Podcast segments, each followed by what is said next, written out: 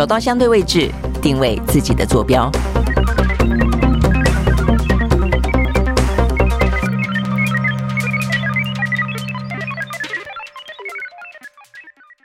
Hello，大家好，欢迎收看今天的蓝轩看世界啊。那这个今天的话呢，二十三号礼拜五嘛啊，所以呢，明天晚上就是耶诞夜了啊。那二十五号的话呢是行宪纪念日。好，那 OK，所以。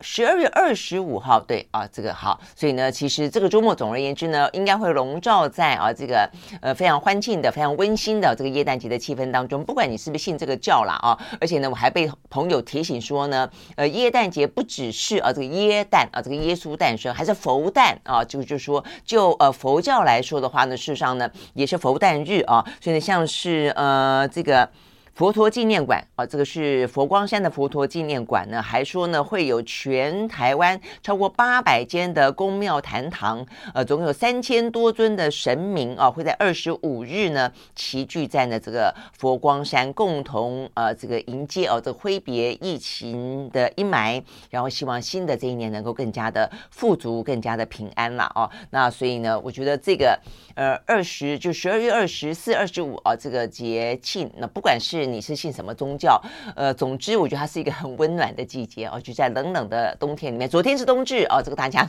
吃了汤圆了吗？呃，就在冷冷冬天里面，是一个很温暖的啊、哦、这个节庆，而且它不但不但是温暖，它也是感谢哦，它也是团聚哦，我觉得还蛮好的。好，所以呢，不管是呢。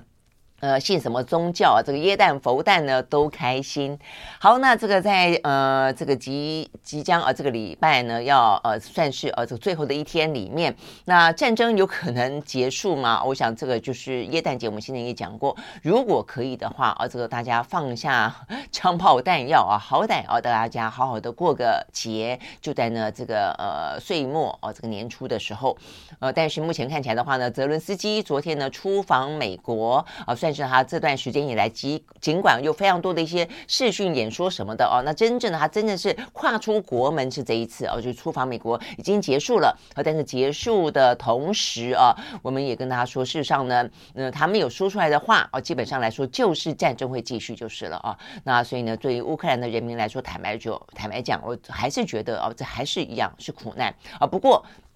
呃，因为呢，这个泽伦斯基他的目的当然不是让大家觉得苦难啊，他的目的呢是希望让这个西方的盟友，尤其美国呢，呃，这公开的表达对于乌克兰的持续的支持。那不管是在呃这个立场上的公开上的支持，或者是呢在军事武器上的啊这个继续呢呃这个物资方面的支持都是一样啊。那所以我们昨天在第一时间已经告诉大家呢，他见了拜登啊，这个之后呃拜登承诺啊给他呢无条件的支持啊，而且的话呢说会这个。呃，继续的呃，继续下去啊，这个一直到。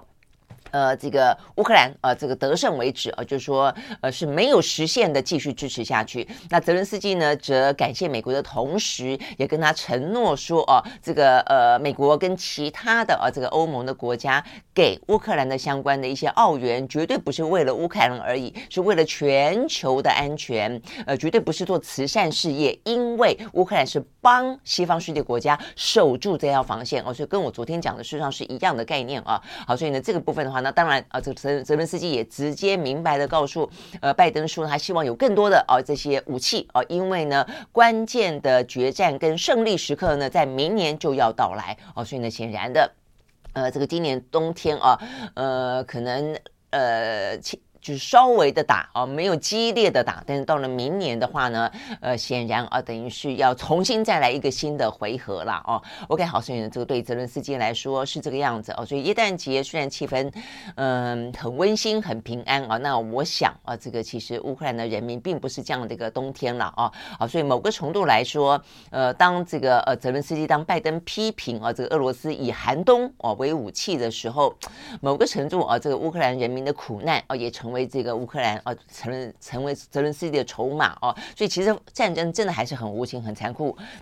很复杂的啦哦。那事实上呢，在昨天啊，这个相关的新闻，除了他见拜登之后，那我们昨天来不及说的哦，事实上在今天各报呢，呃，各个媒体呢持续报道，就是他到呃国会去进行相关的演说。好，那在这个美国的演说当中哦，这个各报用都用头版头条来报道啊。呃，我想就是因为第一个他很罕呃非常罕见的呃这个第一次出国了，而且到了美国，那这个双方嗯这个彼此之间给予澳元这件事情啊，当然在这个西方世界国家在民主阵营当中，呃这个大幅度的报道，事实上也代表是一种支持吧，哦，好，所以呢这个包括这个自由时报头版头条报道说泽伦斯基他说呢乌克兰必胜，好，那这个中国时报的头版头条报道。泽伦斯基呃说这个乌克兰永不投降。那再来的话呢，我们看到呢这个联合报的头版头条哦也是呢这个相关的报道，永远不投降哦，头版二题。OK 好，所以呢这个部分的话呢。讲到的是哦，这个泽伦斯基这次出访啊，那这个在呃国会的呃演说当中，大概来说的基调都跟跟拜登见面差不多了哦。那只是呢，他就再次的去强调跟重申啊，包括说呃给乌克兰的钱金钱不是慈善捐款，是对全球安全跟民主的投资。那乌克兰会用最负责的方式来进行运用哦，因为先前也有人说过，这乌克兰的政坛也未必那么的亲民了哦。呃，就是嗯，就是或许也是有。一些贪污哦，所以他特别做这样的保证。那再来的话呢，他也特别的继续的希望呢，能够得到澳元。那所以呢，他说我们有了大炮，是的，非常感谢。但这样子够吗？他说老实说不太够。所以他直接说乌克兰需要呢美国支持以呃这个赢得战争，关键时间点在明年啊。所以呢，当着呃这个大家的面，他说他希望有更多的爱国者飞弹。那事实上，昨天拜登也允诺了哦，给他增加十八点五亿哦这样子一个直接的额外的礼。就是要让他去买爱国者飞弹哦，那所以这个部分的话呢，事实上呃已经哦是呃给了。那再来的话呢，呃泽伦斯基就是一样，话锋一转，直直持续持续的批评了这个俄罗斯，说俄罗斯的话呢是恐怖分子啊、哦，所以他必须要为这个侵略来负责任。那再来的话呢，也希望啊、哦、这个西方世界国家加大对于俄罗斯的制裁，而且他特别强调就是说呢，呃如果没有办法让啊这个俄罗斯低头的话呢，俄罗斯的侵略行为下一个就会。是美国你们的欧洲盟友哦，所以意思就是说呢，我们乌克兰如果挡不住的话，下一个的话，很可能就是比方说波兰啊或者其他的一些国家哦。那我想这个部分的话呢，当然就是要把欧盟跟美国拉进来，让让他们知道说呢，这个部分啊，这个乌克兰的存亡。兴衰事实上是跟这些国家呢是这个休戚与共的啦哦，OK 好，所以呢整个哦这个泽伦斯基在美国国会的演讲呢总共二十分钟，其实并不长啊啊，但是的话他得到了非常非常热烈的呃掌声啊，这个总共有十八次啊这个被打断，大家起立喝彩。那再来的话呢，这个泽伦斯基哦他是拿出一幅呃这个。乌克兰的国旗啊，赠给美国的国会，那上面签满了呢，在前线作战的乌克兰啊这些士兵的签名啊，那这个送给美国代表呢，对于美国的感谢。那当然啊，这个裴洛西跟呃贺锦丽他们也回赠了呃美国的国旗。那另外的话呢，他们呃泽伦斯基也送给拜登啊一个。十字勋章啊，他说也是呃，这个乌克兰前线的士兵要转赠给这个拜登的啦。不过这个当然都是说辞啦。总而言之啊，就是代表就是前线作战的人呢是感谢啊，这个美国的意思就是说你的所作所为影响到的都是我们在前线的呃士兵跟人民啊，就是所以呢就是加强，希望更巩固啊这个西方世界国家，尤其是啊这个美国这个带头者啊他们的一些呃。愿意继续支持下去，这个坚定的承诺，我大概来说是这个样子。好，所以呢，这个部分呢是有关于呢，呃，在呃，我们讲到耶诞节啊，这个在俄乌这部分的话呢，其实目前看起来啊，这个泽伦斯基此行啊，目前呃代表的是啊，这个更深的承诺，换句话说，也就很可能是更长的战争。哦，那所以呢，虽然泽伦斯基说明年呢是一个关键啊，是一个乌克兰取胜的关键年，但是呢，年有年头，有年中，有年尾啊，不晓得打到什么时候。那而且如果说他是获得更多的，而且包括美国昨天也当场承诺要给他们更多的一些国防武器啊，那这样子的一个。嗯，战争啊，是不是状况会更加的惨烈啊？因为呢，先前的话呢，还有我们看到还有一些地面的作战，现在的话呢，几乎都是飞弹啊，都是飞弹。那打来打去的话呢，几乎你说呢，那么精准的，该轰的这一些呃基础设施该轰都轰了哦。所以呢，整个的人民的生活的困顿程度超过我想象。那再来的话呢，你要能够那么精准的不伤及无辜百姓跟人命，我觉得也不是那么简单的事情了哦。所以呢，即将会迎来的。明年的状况，我觉得也是，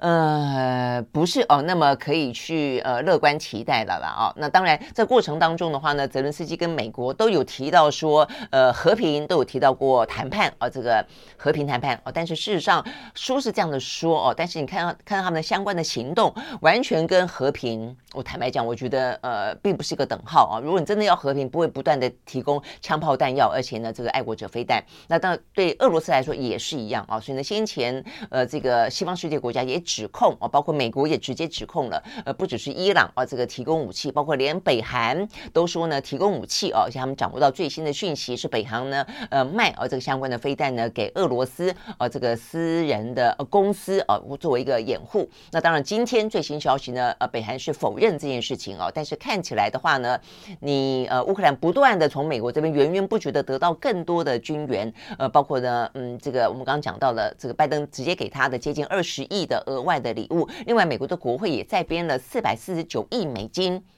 是明年要用的哦，那你你说俄罗斯他不去准备嘛，也不可能啊。那所以呢，目前看得到的就是说，到底说和平，那呃，普丁也说和平呢，啊，所以呢，这个部分的话呢，普丁也在呢，泽伦斯基去美国啊，这个昨天的见面的时候，呃，这个呃，普丁说他的意思说不能完全归罪于俄罗斯嘛，我们昨天特别提到，他也说他希望呢这场冲突能够迅速的解决。好，但是呢，布林肯就呃批评啊，就是有点讽刺啊，这个普丁。说你说是这样说，我们也从来没有看到你展现出真正有兴趣呢结局呃这个结束乌克兰战争的样子啊。不过就像我们讲的一样，那事实上乌克兰也没有展现出 这样的一个样子来啊。哦，所以彼此之间呢都在嘴巴上面说有可能呃这个不排除和平的可能性，不排除谈判的可能性。但另外一方面的话呢，都在全力准备呢更多的这些军事粮草啊。呃，可能接下来的话呢就是明年的战争。好，那所以我想这个部分的话呢，是哦，这个呃，讲到俄俄罗斯这一方面了啊，那这个呃，普丁的说法，当然他就说我们试图啊呃，这个目标目标最后是解决这场冲突，嗯，但但是呢，重点是要确保啊这样子的一个呃过程，事实上呢是符合他们当初的一些目标。那如果他们的目标的话，就是他要呃。达成他们的一个军事解放行动，但反过来说，泽伦斯基在昨天也讲，他们说他们呃和平的前提是他必须要守护住所有的领土，寸土不让。那这部分听起来就没有交集了嘛？哦，好，所以呢这个部分的话呢，是我们看到呃这个有关于呃这个俄乌一开始的状况。那泽伦斯基现在已经离开美国了，他在美呃离开美国回到乌克兰的路上呢，他途经波兰。所以呢，呃，这个最新消息是，他跟波兰的总统呢杜达进行差不多两个小时左右的呃面对面的会面啊。那我们刚刚讲到，事实上波兰跟乌克兰呢，应该比较算是呃很接近的啊，某个程度来说也是唇亡齿寒啦。那对于波兰来说，也因为曾经哦是呃这个在嗯苏联铁幕当中的国家之一哦，也遭受过呢这个苏联前苏联的蹂躏啊，他们对于呢这部分当然非常的。警觉哦，那所以呃，这个部分。彼此之间啊，在这个军事防卫上、国家安全上等等啊的话呢，呃，这个乌克兰跟波兰的总统当然非常的有一些呃这个意见是可以去交换的，所以他们就说他们讨论了未来的战略计划，还有双边关系，以及呢二零二三年的国际层级的互动。OK，好，所以呢大概是这个样子啊，是属于呢在这一两天备受关注的啊这个呃泽伦斯基呃在国际舞台上跟美国见面、发表国会演说等等啊的状况，当然同同。时，我觉得更重要的是，这样的一个象征性的行动预示了、预告了啊，这个明年二零二三，呃，俄乌战争将会持续。那么，能不能够有如同双方各自希望达到的目标？那如果他们各自要达到各自的目标的话，和谈就很难，而且的话，战况可能就会很惨烈。OK，好，所以呢，这个部分呢是。目前的消息，好，那接下来的话呢，当然就要回过头来看看相关的经济话题了啊。呃，岁末年终呢，相关的经济话题呢，当然就是越来越多是总结式的跟前瞻式的啊。那这个部分看起来似乎呢，呃，这个气氛呢也越来越悲观啊。那一方面的话呢，数字其实我们昨天也讲了，有些部分是呈现出乐观的局面，但是呢，就这个呃股汇市来说，或者就一般的企业的经营来说的话呢，却不断的看出来呢，有蛮多的啊，呃，这个。紧缩啦，熬不过去啦，裁员啦，哦等等比较悲观的作为哦，所以我这个部分看起来有一点呃这个呃矛盾了哦，但是我想有些部分的话是因为对前景感到悲观，也因此现在必须要预做准备哦，所以做出一些呢。呃，勒紧裤带啊，这个类似的呃这些呃算是预防性的措施吧啊，所以呢，大概来说就是这两种啊，这个旋律交织着啊。好，那在但是就股汇市来说的话呢，在昨天呢，事实上是下跌的。好，所以我们先从呃这个美国来开始看起。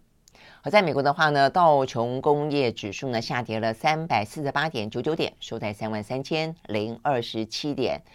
四九点，跌幅是百分之一点零五。纳斯达克指数下跌二三两百三十三点二五点，收在一万零四百七十六点一二点，跌幅是百分之二点一八。S&P 五百呢下跌百分之一点四五，另外呢，费城半导体跌了百分之四点二。好，所以呢，这是美国股市。那欧洲呢，三大指数呢也都是下跌，德国下跌百分之一点三，英国下跌百分之零点三七，法国呢下跌了百分之零点九五哦。好，那这个部分都下跌。那油价的话呢，在昨天也下跌。好，这个油价可以先说一下，是因因为啊，这个天气啊，真的是非常的急剧的变化。记不记得我们前几天才在讲到说，呃，这个。天然气的状况哦，跟这个能源状况，在欧美呢，呃，这个美国那个时候还讲到说，因为今年的呃这个冬天那段时间好像没有预期中来的冷啊，那所以呢，呃，这个相关的能源的短缺的状况似乎没有来的那么的严峻。话才讲过没多久啊，突然之间来了一场呢暴风雪啊，所以目前这场暴风雪的话呢，导致了呃整个的呃这个。呃，油价啊，这个事实上是下跌的。我本来第一时间想到暴风雪很冷，不是吗？所以应该就会对于能源的需求很高啊，因为要供暖嘛，要大量的使用这些暖气嘛，啊，所以呢，这个呃，石油应该是上涨才对啊。但是呢，他们已经更进一步的讲到说呢，这个大风雪呢，就算大家会窝在家里面，呃，这个需要更多暖气，但更重要的是，原本他们预期呢会在年底反弹的，因为欧美国家的话呢，疫情已经开始是跟病毒共存了嘛，啊，所以呢，预期。期待的开开开始呃，这个回来的一些呢，呃，耶诞啦，呃，或者说呢，呃，新年啊、这样的一个旅游的商机呢，通通目前呢，几乎呢都被打消了哦，所以呢，这边讲到说，他们认为。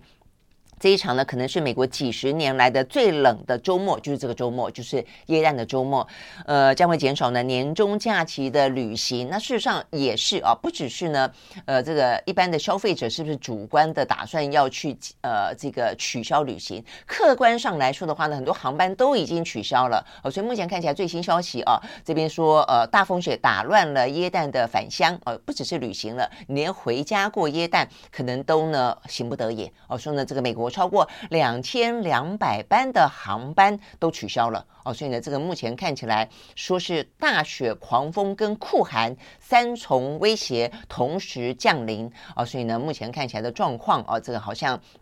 真的还蛮蛮严峻的啊！这边法新社报道说呢，美国已经至少有五个州已经实施了紧急的应变状况。那而且说呢，呃，很多的州可能会跟进啊，因为最严重的北极风暴还没有到来。然后呢，美国总统拜登还特别针对这个事情啊，这个对啊媒体说，呃，这不这不是像一般小时候大家以为说啊，耶诞节呃白雪纷飞好美哦，那出来呃堆雪人然后玩那个天使，不是这个样子的状况。他说这是。这个非常严重的事情，他呼吁民众要注意呢，当地呃当局地方当局发布的消息啊。那目前看起来的话呢，他们说这一次从平原到中西部到东海岸，几乎是大范围的美国，呃，意思说不管东部西部都一样啦，都会出现呢大雪跟冰雹跟洪水，甚至龙卷风哦，这个相关的状况。哇，这个听起来还真的蛮。蛮严重的哦，这个蛮严阵以待的。好，所以呢，他们这个天气预报公司啊，甚至说这个部分的话呢，因为呢大气压力下降，跟冷冷气团跟暖气团共同的碰撞在一起啊，所以呢会由急速的气旋所生成，迅速增强为炸弹式的气旋。啊，这个用字遣词都听起来很劲爆啊。那关键在于说呢，有冰有雪有风，那还有。低温哦，他们说呢，这个风寒的效应啊，比方说在科罗拉多州跟怀俄明州，说目目前的话呢，呃，气温已经骤降到摄氏零下四十度，这么的冷哦，所以呢。他们的国家气象局警告啊，如果你暴露在呢这样的环境当中，几分钟之内可能就会冻伤，还不是冻僵，是冻伤。OK，好，所以呢，这个部分呢是来自于哦这个美国呢这个相关的气候当中的骤变啊。呃，实际上在台湾当然没有到那么严重了啊，但是你说十一月份还很暖，记不记得？呃，突然之间说冷就很冷啊。那这一两天呢，呃。阳光出来了，好像又稍微回暖一点，但接下来可能又会冷哦。所以呢，现在的极端气候啊，不只是说呢，呃，旱跟涝啊，然后呢，呃，暖跟热，而且它这个交替的频率啊，真的是越来越快，而且越来越短的时间啊，就会去就去做切换。我想这个部分真的是啊，这个我们的人类生活的一大挑战。好，所以呢，这个因此导致了就是油价的下跌。好，所以在美国。看到的是西德州原油呢下跌了百分之一，收在每桶七十七点四九块钱美金。伦敦布兰特原油下跌百分之一点五，收在每一桶的八十点九八块钱美金。OK，好，所以呢这部分是跟低温啊，跟这个美国的大风暴有关的消息。好，那再来的话呢，就是我们刚刚讲到的几个跟经济有关的消息哦。有好消息的部分呢是经济数字，好，所以经济数字看起来还不错哦。比方说，呃，这个美国呢，他们上修了今年第三季哦，等于是有点总结，第三季过去了，第三季的 GDP 哦，那事实上呢，因为呢消费者的支出开始呢增加，延迟呢上修到了百分之三点二啊，所以 GDP 百分之三点二，其实听起来还不赖啊。那这是一个，那所以消费者的这支出啊，是不是可以支撑着？那再一个的话呢，是有关于他们的，呃，这个就业啊，这个所谓的请领失业金的状况。请领失业金的状况的话呢，他们所公布啊，这个最新的数字，上个礼拜呢，请领失业金的人数啊，这个预期有百呃有二十二万人，结果呢只有二十一点六万人哦。那所以呢，持续请领失业金的话呢，原本预估有一百六十八。万人，结果呢是一百六十七万人啊，所以预期的话呢，就是比预期的来得好，代表就业状况呢还算是稳定，甚至可以说是强劲。好，但是呢，这些好消息的话呢，当然就可能会换来，尤其是就业了啊，就换来大家更多比较悲观的情绪，就是那既然就业的状况还挺得住的话，因此呢，透过升息来打压通膨的力道可以再重一点。好，所以呢，这个部分的话呢，就让。整个市场当中啊，这个针针对啊，这个美国持续的用升息来紧缩相关的货币政策呢，可能会延长更久。这件事情的话呢，就更加的悲观。那市场当中呢，呃，甚至还有一些分析啊，那就像是呃这边讲到说的是，嗯，一个呃叫做道明证券啊，这个全球利率策略的主管啊，他预估认为，呃，既然啊这个劳动市场依旧强劲的话呢，联准会继续收紧货币，然后啊这个明。明年的话呢，会继续升息到至少五月份，然后呢，最终利率哦，他们显得很悲观，认为会来到百分之五点五啊，所以可能不只是百分之五点一。好，所以呢，这边都是呃一些数字上面的好消息，但数字当中的好消息换来的呢，呃，确实大家可能担心啊，这个升息的。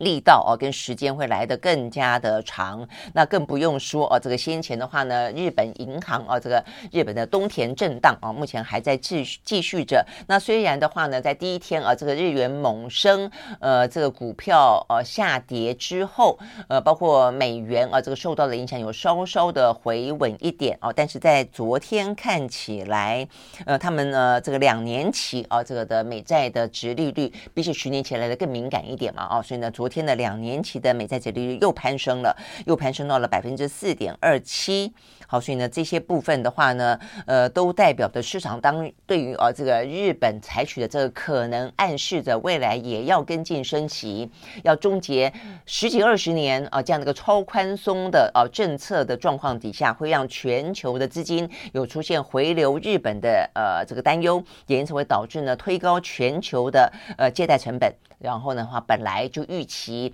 会低迷的经济衰退的话呢，可能会更加的进一步降温。好，所以呢这个部分呢。是讲到跟。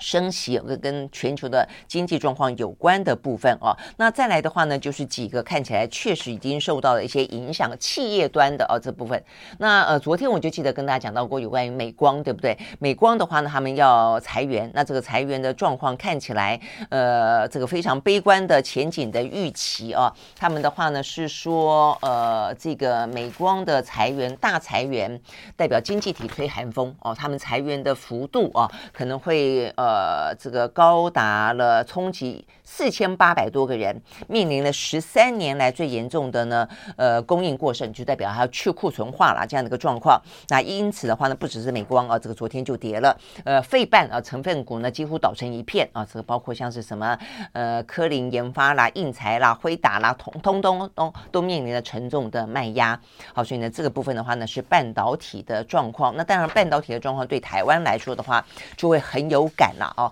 所以呢这个有感的情形，我们看到的是。中研院啊，这个中研院的话呢，公布了我们的明年的经济成长率啊，只剩下呢百分之二点四一啊，所以呢，包括它今年预测，我们也是剩下百分之二点九四啊，所以就是说到目前，就是明年的经济成长率在台湾会比今年来的更糟，而且呢，这个中研院的这个经济所，它是目前所有台湾国内机构当中预估今年跟明年同时不保三的两个数字都不保三的，就是中。中研院啊，好，那这个不但是中研院呢。谈到台湾啊，因为台湾的状况是真的很受第一个全球的影响，再一个的话呢，就是呃，这个资通讯产业向来是我们的强项，但是呢，呃，这几天的数字看起来已经知道了，呃，是连三黑哦，那甚至的话呢，十二月份应该也会是黑，所以就变成连四黑。哦，所以我们的出口的话呢，目前呃出现了非常强劲的逆风哦，那大家不断的去这个呃修正呃去库存这个部分的话呢，压力是真的很大，但是除了这个之外的话呢，中研院它不但说制造业的营运展望持续探底，而且说明年的上半年的状况会比今年的下半年还要来得更糟哦。那所以我想这个部分，台湾的这些半导体产业跟制造业真的要特别的注意哦。呃，就是。得要有一段时间的准备啊。那除了这个之外的话呢，呃，中研院在昨天所公布的这份数字当中，我觉得特别值得注意的是，讲到一般大家的感受，那就是我们的所谓通货通货膨膨胀啊。因为呢，通货膨胀在台湾啊，目前的数字看起来都说只有呃。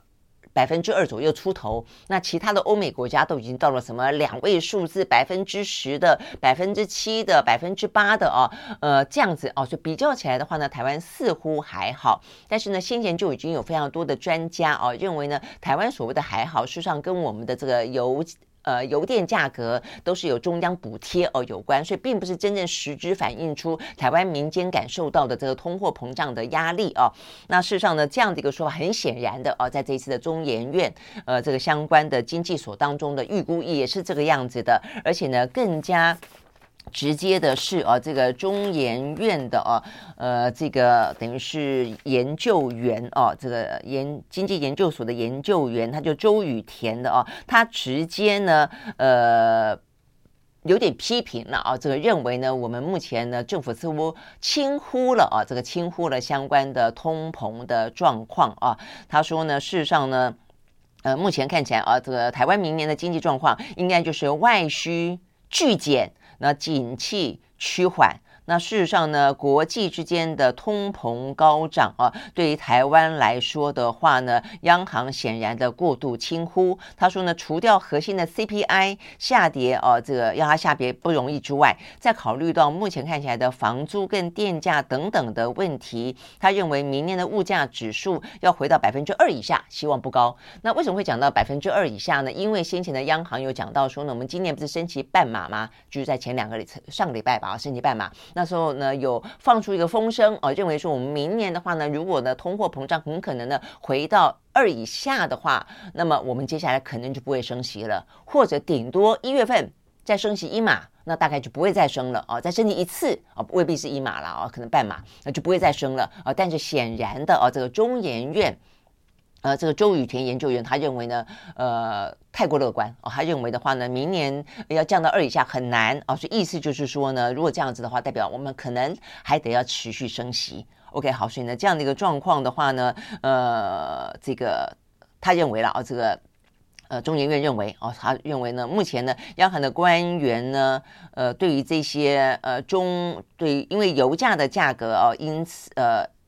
等于是在中间介入了，导致呢，呃，这我们的通货膨胀的数字呢，并不是呃真正的贴近大家的现实生活。哦，所以呢，这个部分看起来事实上呢是不没有那么乐观的了哦。那但是央行显然的呃，对于嗯这个中研院提出来的这样的一个呃有点带于批评的呃这个分析啊、呃，有点有话要说，他就说那问题大部分的机构都说呃通货膨胀明年应该会回到百分之二以下、哦。他的意思说不是只有我们央行这样预测啊，呃很多台湾的其他机构也这样的预测。好，那但是我想不论如何啊，呃一样。就是在这样的一个拍泥当哦，应该是一个最坏的预测、最坏的打算啊，这个做好最好的准备嘛。那 OK，所以如果说明年没有办法低于二，那我们要继续升息的话，哦，那到底对于一般的民众啊感受到的物价的呃这个呃越来越高哦，到底我们是不是政府应该有更多的应应？我想这是很重要的啦哦。好，那但是呢呃这个全球。明年的话呢，到底透过这个升息不断的哦来抗通膨，可以抗到什么程度？要降到百分之二哦。其实呢，连台湾向来物价比较稳的都已经，如果说在明年不见得可以降到百分之二以下的话，那更何况呃欧美国家降到百分之二，哇，这是一条非常长长的路哦。所以诺贝尔经济学奖得主克鲁曼建议啊，这通膨的目标应该下修，下修到百分之四。比较合理一点啊，那这个这个事上蛮多的呃专家都有在讨论哦，就是说现在等于是在这一波的通膨开始呃这个起来的初期哦，呃大家就觉得说你定在一个百分之二哦，这个嗯。才是是一个标准的区间，会不会太太太严了一点点啊？他认为至至少百分之三、百分之四啊，这样子一个区间的话呢，呃，比较吻合啊目前现实的状况。那如果就这一波的打通膨来说的话呢，也比较能够去达到呃目标啊。他认为如果要达到百分之二以下呢，才叫做呢呃抗通膨成功的话，那个大概经济大概已经趴到趴到不能够再趴了，大概全部就躺平了啊。好，所以呢，这个是。呃，诺贝尔经济学奖得主克鲁曼的说法，OK，好，所以呢，这个是从半导体的啊，这个逆风从美光先讲到哦，台湾的这个呃，这个中研院最新的呃今明两年的经济预估，以及呢呢对我们的通膨跟景气啊，目前看起来是有点看坏的啊，认为我们的央行过度轻忽、过度乐观。好，那呃再来就看其他的一些相关企业，不只是半导体啊，那我们目前看到的话呢，包括像是。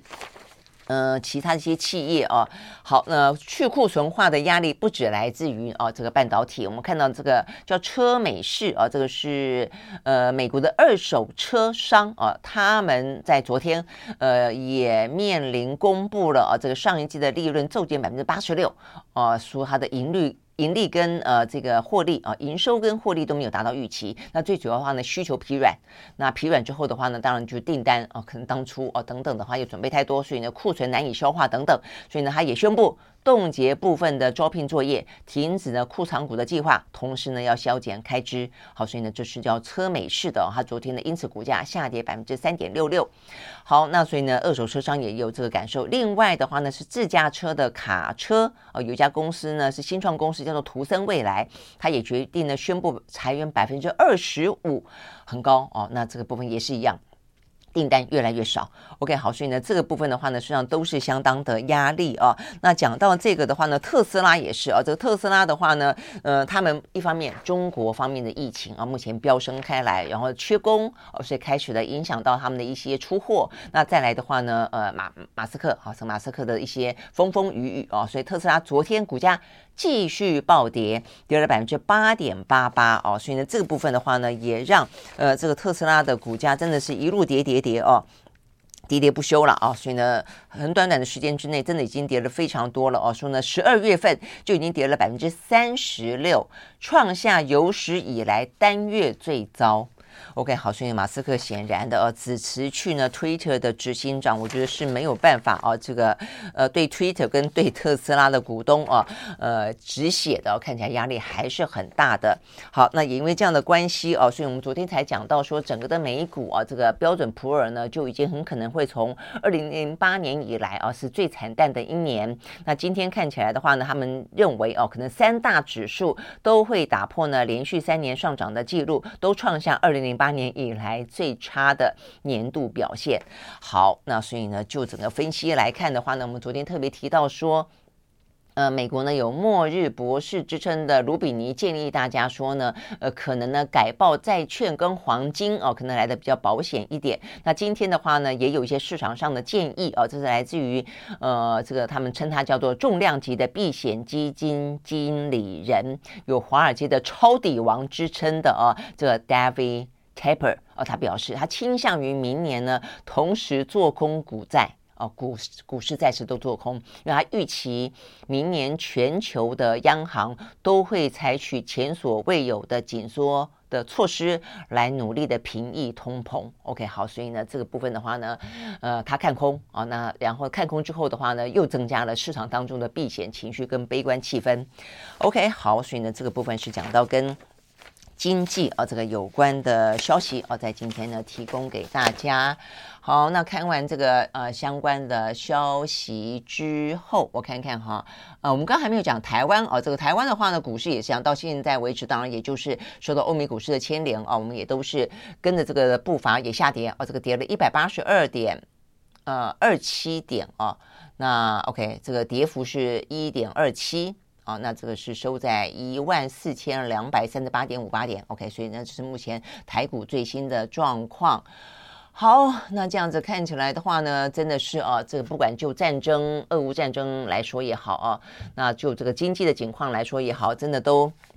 呃，不会那么快就过去了啊。那这个中国的疫情还是不断在飙高嘛啊，所以现在的状况，呃，现在美国也还是布林肯啊，持续的在说他们愿意啊，这个愿意呢，呃，提供给更呃中国大陆更多的一些呢抗疫物资的帮忙啊。但是他们就说很遗憾啊，这个中国大陆目前为止并没有呢这个提出需求。但另外一方面，他也暗指啊，这个中国应该要分享疫情的资讯啊。一方面是他们 OK 好好的防疫，那也让。别的国家可以帮助他们好好的防疫，那当然，呃，更进一步的就是说，就像是 WHO 说的一样啊，那因为中国毕竟是全球这么大的一个经济体哦，跟这个全球各个国家的往来都非常的多，那如果他们的资讯不够透明的话呢，对于全球来说，其他的啊这个国家啊，等于是地球的一半以上哦，好不容易呢正在跟病毒共存，好像也可以开始迎接呢，呃，这个更好的二零二三了。但如果说中国的疫情突然间大爆发的话，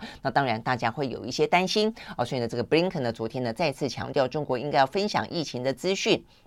好，那这个对台湾来说的话呢，当然也有一些非常直接的啊，因为我们跟他们的往来也多，那呃。更多的帮忙可能你会来得更直接，呃，而且也更加的紧密啊，所以呢，现在他们有缺药的状况，所以不少的一些呢，呃，台商的家属啦，或者一些呢亲朋好友总是有认识的嘛，啊，就会帮忙去备药，所以呢，这边也开始呢担心起台湾自己本身的话呢，会不会呃这个缺药？那我觉得这个部分的话呢，其实如果可以的话，在我们有充分的足够的状况底下，我觉得应该要不分哦这个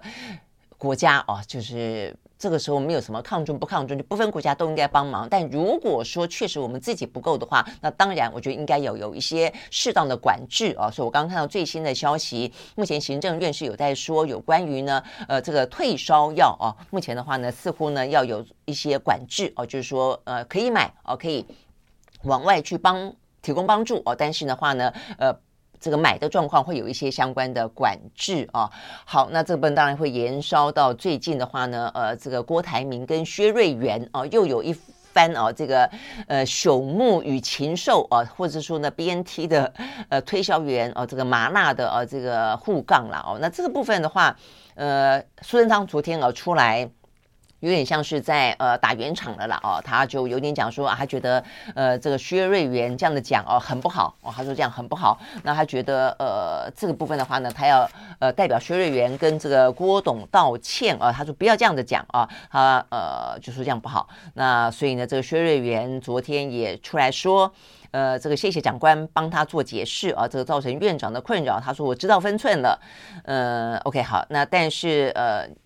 书书证上呢，话虽然这样子说了哦，但是他也还蛮酸呃，这个郭台铭的。那他的意思就是说呢，呃，薛瑞元这样子讲不好，但是你随便说我们的官员朽木跟禽兽，他说这样子也不太好啊，这样子也不太好。那他就说，而且他说，呃，郭台铭啊是热心积极的，呃，他对呢这个 BNT 情有独钟哦。那呃，在国家需要的时候呢，花了大钱。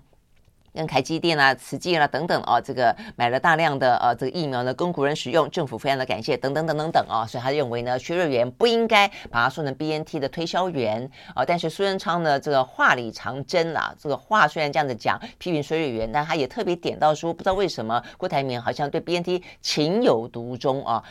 呃，我我觉得是这样子啊，就是说，当然，我觉得大家会去看说啊，因为这个呃，郭台铭似乎跟 BNT 有一些未来的合作，什么癌医中心啊，治疗癌症癌医中心，呃，似乎会有一些合作。然后呢，BNT 好像有也要来台湾，呃，这个呃设置研究室啦，哦，那有一些投资。那这部分的话呢，跟郭台铭啊，似乎呢也有一些呢项目正在进行啊。那所以大家就会联想说啊，那你是不是自己要做生意？那要政府来买单？但是我觉得回过头来看啊，呃，先不管。它这个东西是不是它？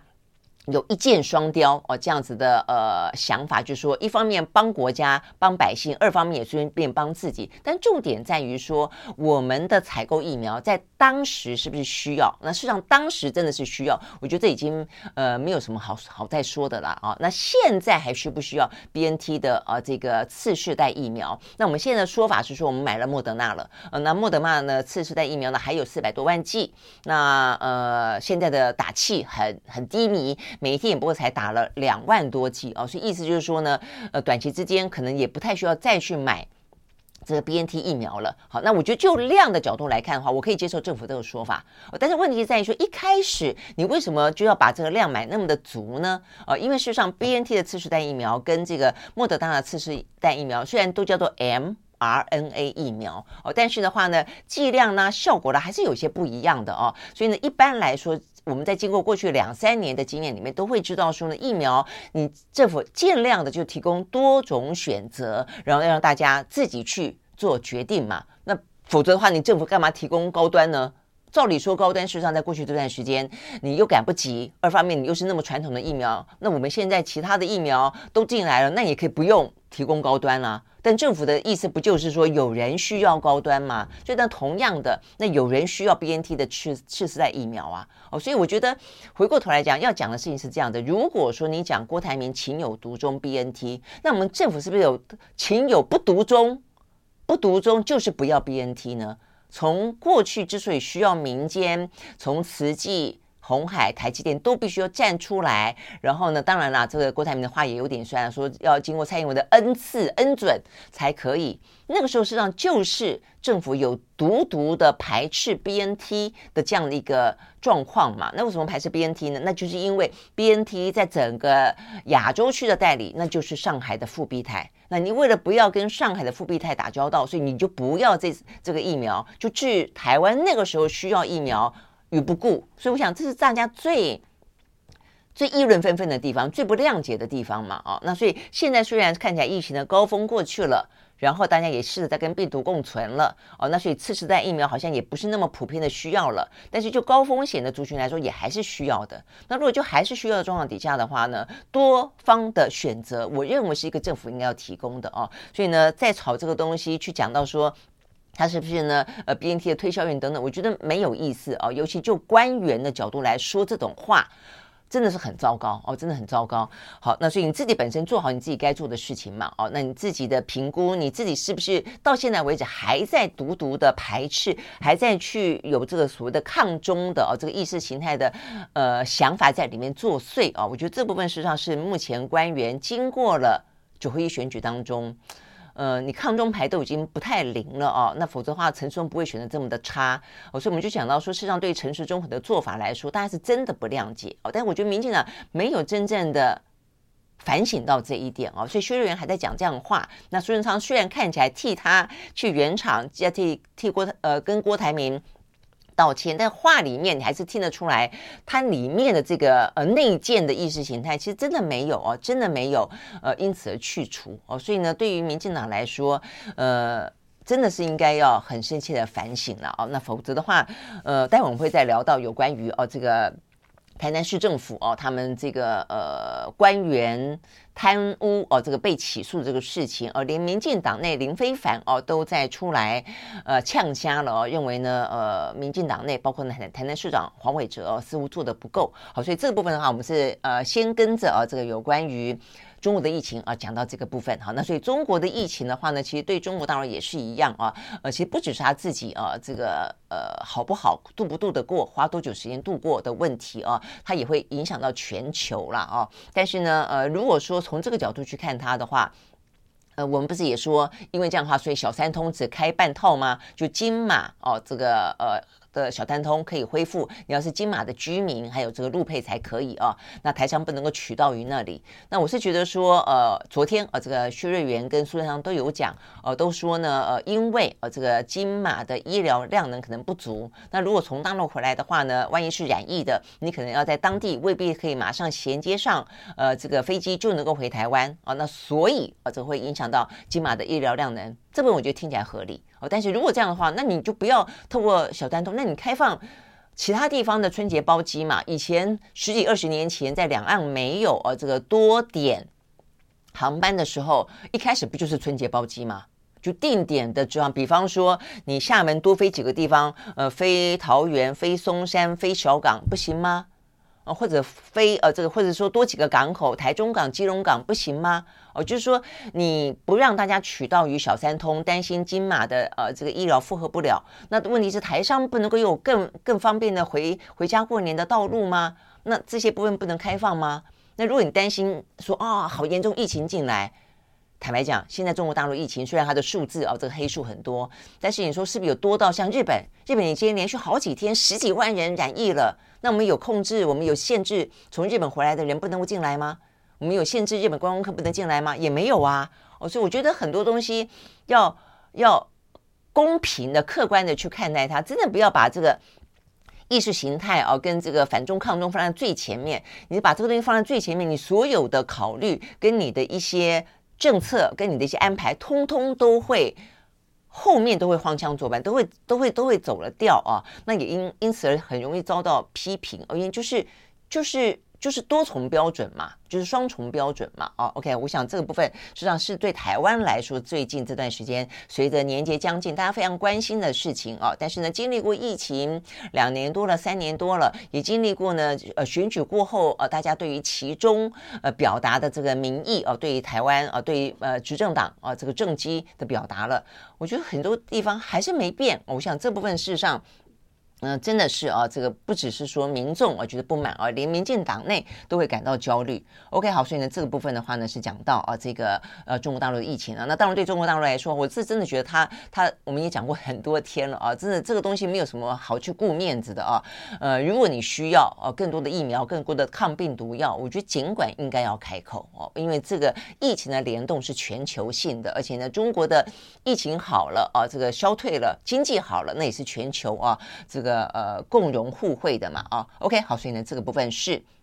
有关于中国的疫情，好，那另外呢，讲到呢，这个中国大陆的疫情，当然还不只是这个部分了啊。这个美中之间，呃，在疫情部分，大家都比较会放下这个政治的盘算跟想法哦。但除了这个之外的话呢，呃，该防的呢，也还是要防。那那就是 TikTok 啊，这个 TikTok 今天有一个呢蛮重要的讯息哦，因为它跟随着的就是呢这段时间，呃，包括连台湾哦都跟跟着美国的脚步，就是他们要在联邦政府当中哦相关的雇员或者相关的设备当中不不得哦去这个。使用呢 TikTok 的软体啊，那因为这样的一个气氛正在浓，结果呢，没想到啊，这个意外的呢，在《纽约时报》这两天呢就报道了说，TikTok 啊确实出现了他们呢的母公司字节跳动的员工竟然去取得啊这个，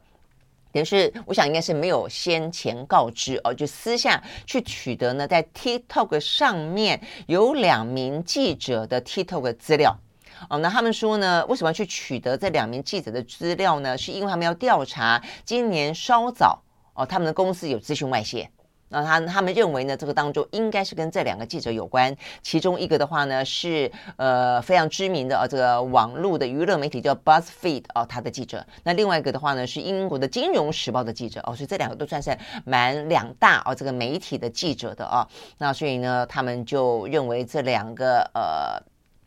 这个呃媒体的记者哦，是不是呢？他们涉及到了一些跟呃这个 TikTok 啊、呃，这个他们窃取了或者泄露了若干的呃这个公司的资讯，所以他们就需要去找到中间的关联性，就去呃，找出了呃自己呃私下去获取了他们在 TikTok 当中呢所登记的一些个人资料。好，那这一报道出来之后呢，就坐实了啊，这个西方世界国家，尤其美国认为说呢，这个 TikTok 它很多的。使用者的资料都会通往你的，呃，这个母公司，通往你中国的后门啊，你随时随地呢都可能去窃取、使用哦这些资料。那还不用说呢，他们说啊，这个当中可能会夹杂一些呢什么呃认知作战啊什么的哦。但是我想窃取资料这件事情是来的更加的呃糟糕的了。那现在是这样担心啊，这样，但是没想到现在呢确实发生了这一起事件啊，所以呢，针对这个事件。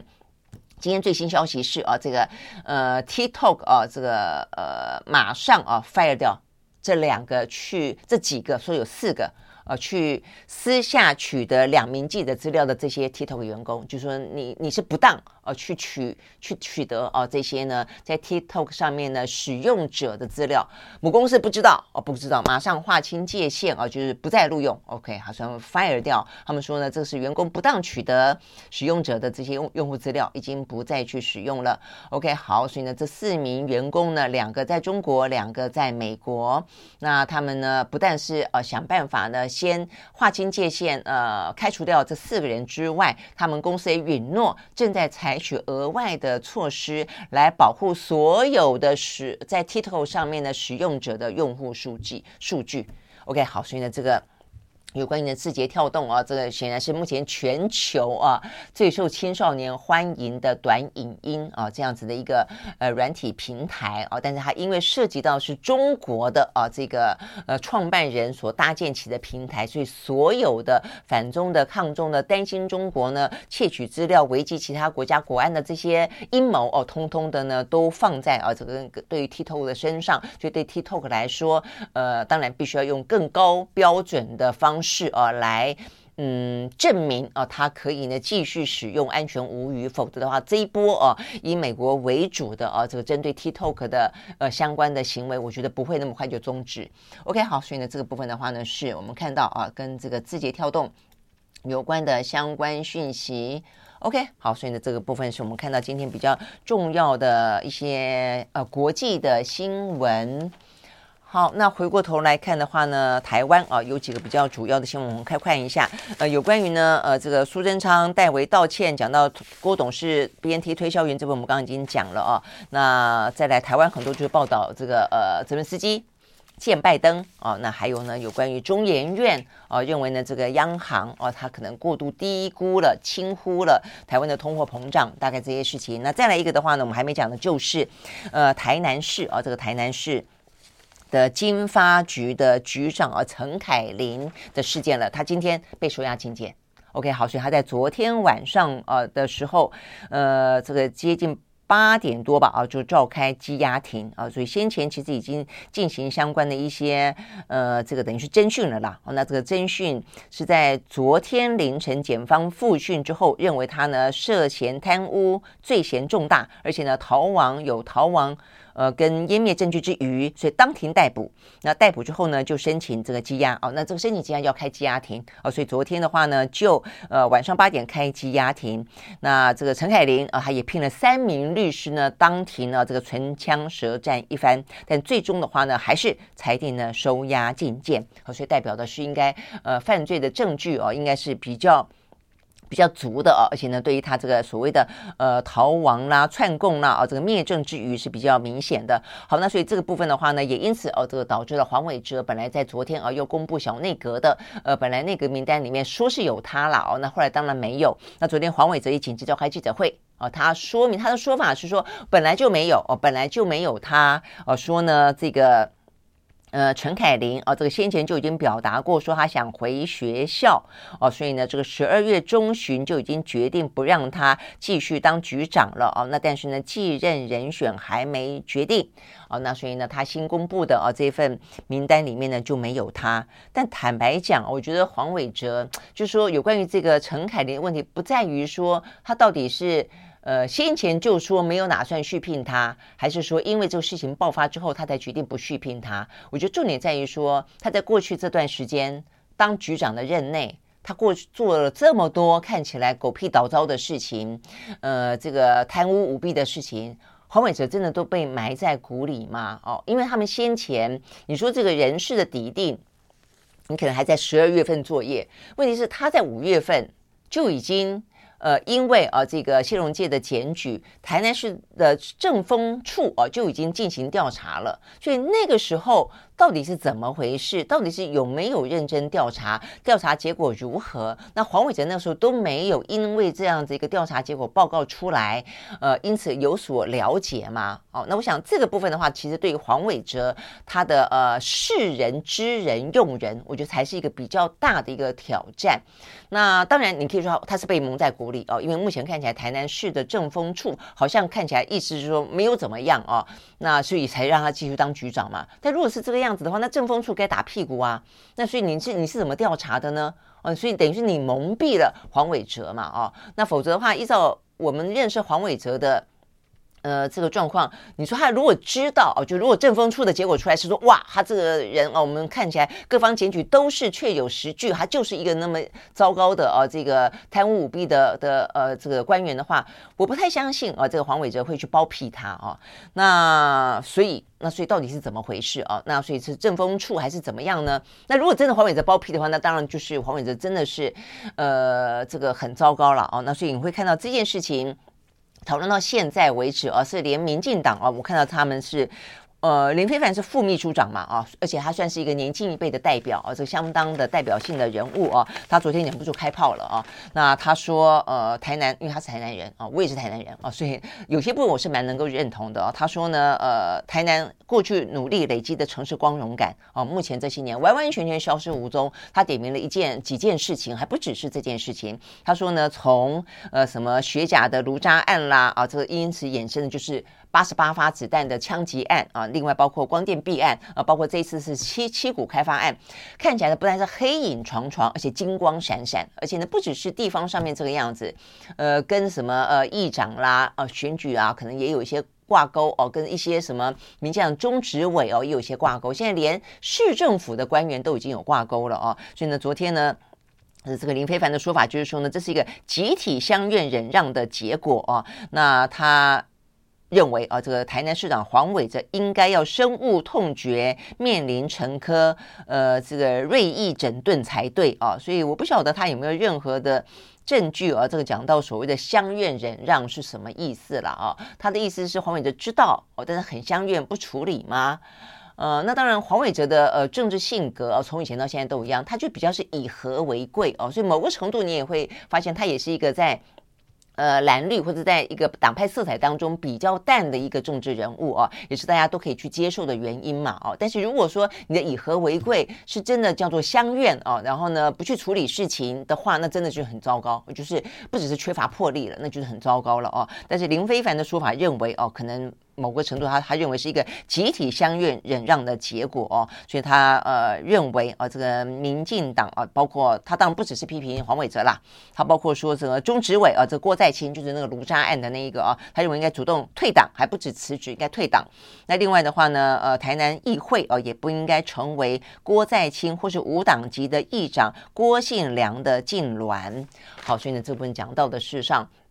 确实是啊，那呃，就是不只是我们刚刚讲到的啊，这个一连串在民进党败选之后面对到的问题，呃，看起来真的是问题还蛮大的哦。但是就眼前来看的话呢，蔡英文显然的啊，至少在过年前春节的过年前，他不太希望人事大异动的感觉哦。所以呢，呃，这个苏贞昌也还在那个地方哦，这个呃薛瑞元还继续的在当这个猪队友，然后的话呢，这个台南市呃连台南市啊目前。看起来的话呢，呃，整个的呃，这黑跟金不断的爆啊，这个连环爆，或许从某个角度来看，他本来应该选前爆的，他已经压到选后爆了啊，呃，那否则的话，你看这个台南市长的选举只差个一两万票哦，如果这个事情选前爆，嗯，你觉得呃，这个呃，台南市不会变天吗？哦，所以我想这个部分对于民进党来说。呃，即便啊，都已经让呃司法当中蒙上一点政治的阴影了了哦，这个压到选后了。如果再不处理的话，我真的就对于民进党来说，真的是因为你不管任何政党哦，大家都希望碰到这些贪腐的状况，碰到内部开始啊这个呃越来越腐败的状况，我觉得不论政党哦，都会希望他他必须要去改革、去自省、哦去革新的哦。那否则的话，呃，不管他是执政党，不管是在野党，不过当然执政党更容易腐败啊。这个腐败没有说呃是哪一个党的 专利跟特权的啊。所以当民进党不断腐败的话呢，